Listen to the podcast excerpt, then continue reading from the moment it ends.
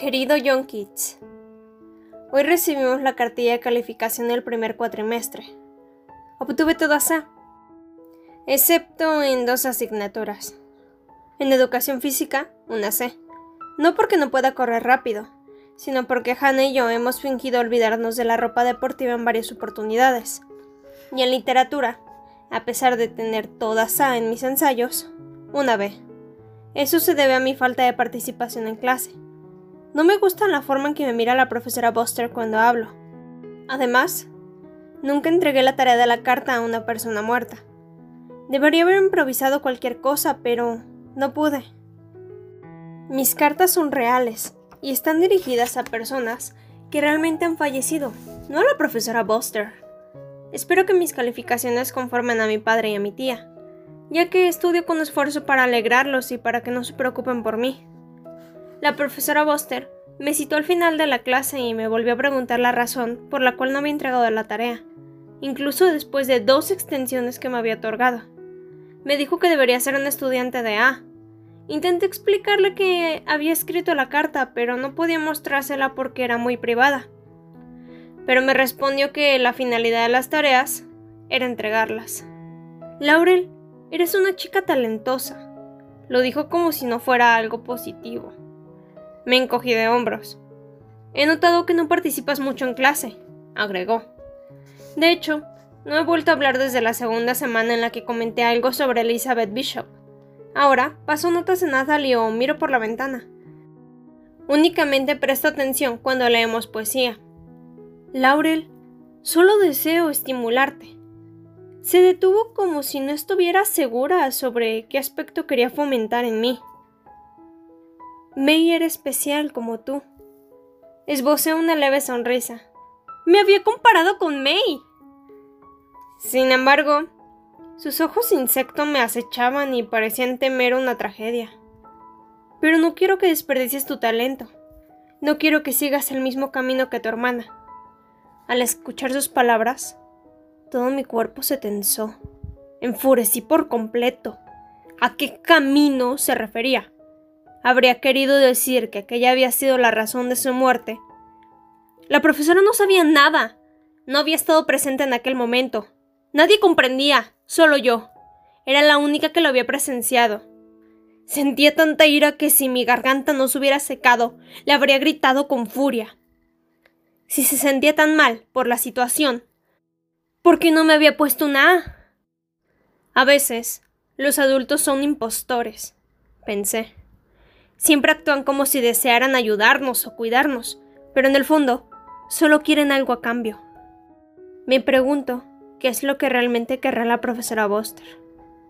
Finalmente asentí y me forcé a decirle que estaba bien, pero que la tarea me había resultado bastante compleja. El caso es que no puedo odiarla por completo, porque nos enseña poemas como los tuyos.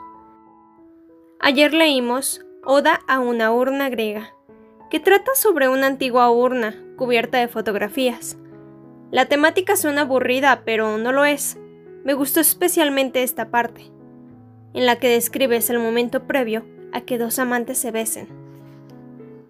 Hermoso joven bajo los árboles, tu canto no cesas, como tampoco pueden ellos deshojarse. Audaz amante, nunca jamás obtendrás el beso, aunque la victoria esté cerca, mas no te aflijas, ella no habla de esfumarse, y aunque la dicha no alcances, por siempre prevalecerá el amor y su belleza. Los jóvenes debajo de los árboles permanecerán para siempre en aquel instante. Jamás se besarán, pero tampoco se distanciarán. Serán inmunes a cualquier dolor futuro. Lo mismo ocurre cuando observamos una fotografía. En el escritorio de mi habitación tengo una en la que aparecemos May y yo de pequeñas en el jardín de casa, durante el verano. Ya se ha puesto el sol y el aire todavía es cálido. Nos estamos columpiando. Yo me encuentro cerca del suelo mirando a mi hermana, que se eleva a gran altura y está por saltar, pero jamás caerá. Quedaremos suspendidas en aquel instante en el que el cielo es azul y nunca anochece, un lugar que perdura más allá del tiempo.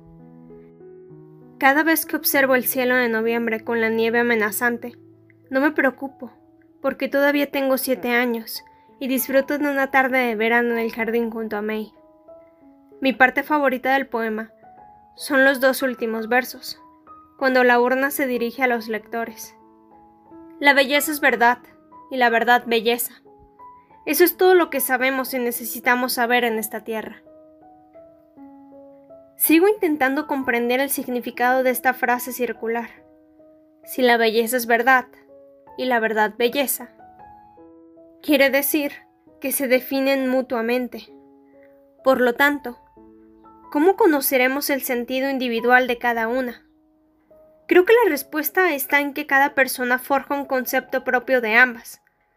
Yo asocio la belleza con la imagen de la luna sobre el faro de mi calle, con el lado frágil de Sky y sus insectos internos, con la voz de Hannah cuando canta y con el sonido de mis pasos al correr hacia el río detrás de May, en busca del cielo.